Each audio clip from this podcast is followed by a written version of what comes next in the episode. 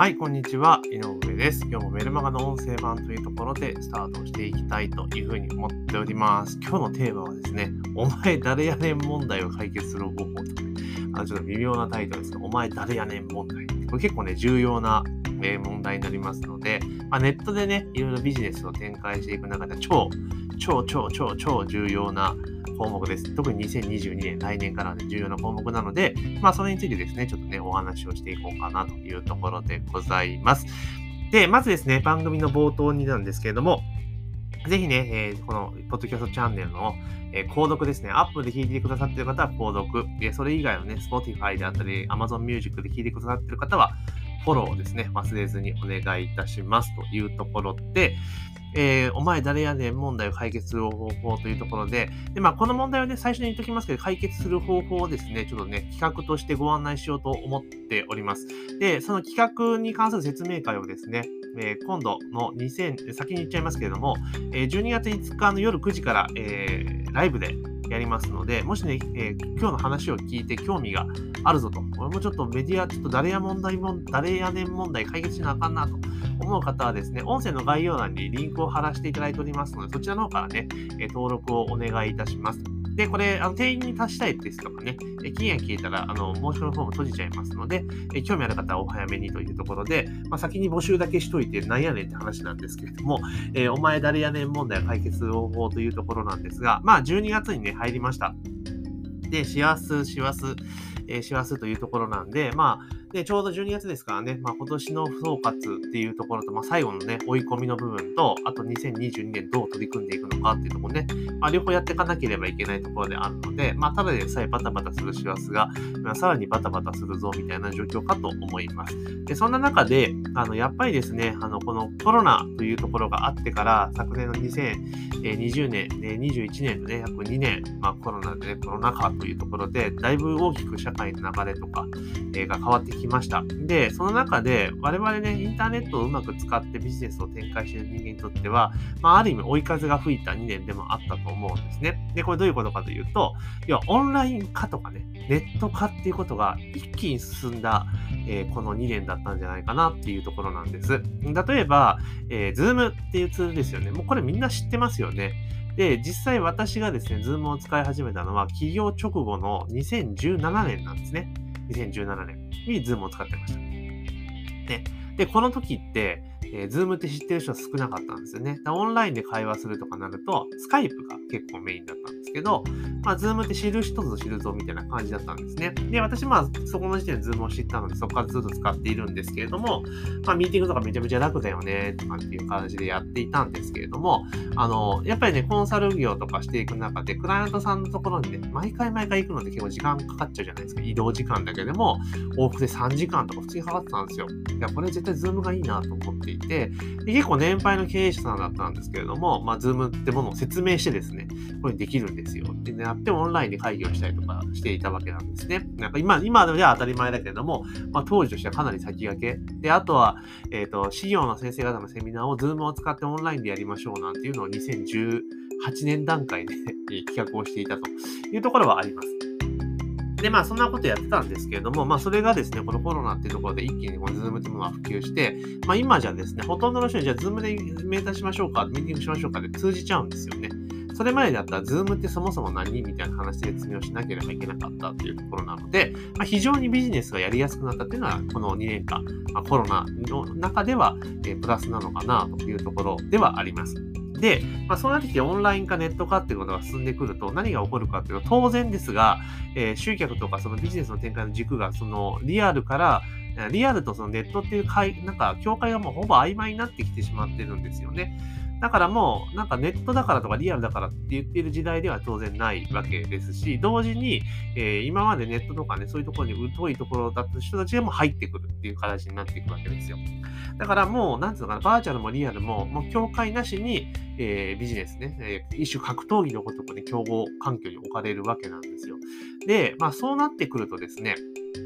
今までとやっぱ状況とか攻め方も変わってくるわけなんですね。で、どうな、どう変わってくるかっていうと、まあこれはね、もうここ3年ぐらいずっと言われてることなんですけれども、あの今まで何が、何を伝えるかってことが非常に重要だったと思うんですね。かつてはね。だから、えー、伝えること、内容ってことがすごく重要だったんですが、もう今って、それこそネット調べれば何でも答え出てくるんですよね。出てくるんですよ。だから、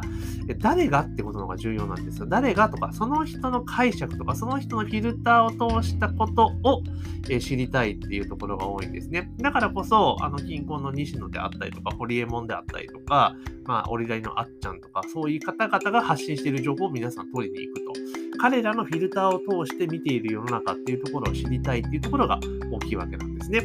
だから、誰が発信しているかってことはとても重要になってくるんです。今まで以上に。特に2022年は。うん、ってなって。なんかもうコロナ禍の世界社会、ウィズコロナと言われている時代がもう当たり前になってくる中でいくと、誰がってことが重要になってくるんですね。じゃあ、その誰がっていうとこ知ってもらう、自分のことを知ってもらう、自社のことを知ってもらうって活動が今まで以上に重要になってくるわけじゃないですか。じゃあ、そこでみんなに知ってもらうってことは何しなきゃいけないのかって、多分皆さん頭に思い浮かぶのは SNS で頑張って投稿していこうって多分、えー、今ね、頭に浮かんだと思うんです。もちろんそれ間違ってないんです。間違ってないんです。だけど、あの、結局ですね、最終的に行き着くところはどんなにいいこと言ったりとか、役に立つこととか話したりとか、えー、していたとしても、お前誰っていうところは解決しないと、聞く耳を持ってもらえない世の中になりつつあるんですね。だから一一般人の意見っていうのは誰もやっぱ当然耳を傾けないわけですよ。だけど、裏を返せばですね、今のようにネットでいろんなメディアが自分で安価に作れる、たくさん構築できるっていう状況だと、無名の個人であっても、お前誰やねんをクリアできちゃうんですよね。あ、この人の切り口、話し方面白いなとか、えー、考え方面白いなっていうところで、個人でも全然いけちゃうようになったんですね。これはすごく関係することなのかなと。もちろんね、それに対するリスクも当然ありますけれども、まあ、情報発信していくことのメリットが非常に大きくなってきたいうところなんですね。だから、自分の考えとか価値観とかフィルターとかっていう部分を、やっぱどんどんどんどん発信をしていくことで、それをね、伝えていかなければいけないんですが、まあ、それにおいてですね、SNS ってとても、えー、役に立つメディアなんです。ただし、その SNS ネットを投稿していけばいいやって思っちゃうのはちょっとね、楽観となった楽観っていうか、ちょっと簡単に考えすぎなんですね。なぜかっていうと、Facebook にしろ、Twitter にしろ、Instagram にしろ、えー、そういった俗に言う SNS メディアですよね。皆さん頑張って投稿していると思うんですけれども、その SNS メディアって、あの、フロー型のメディアなんですよ。ストックではないんですよ。ですから、投稿します。投稿したものは、もちろん表示はされるんですけれども、そのタイムライン上すぐ流れていってしまうんですよね。だから、目に留まって読んでもらえればいいんだけど、目に留まらないで流れてしまうってことはすごく多くなってしまいます。で、しかも検索してね、前の記事を見ようっていうことほとんどないですよね。暇つぶしになんとなく見てるメディアですから、まあ、そこで目を止めてってことは正直難しいんですよ。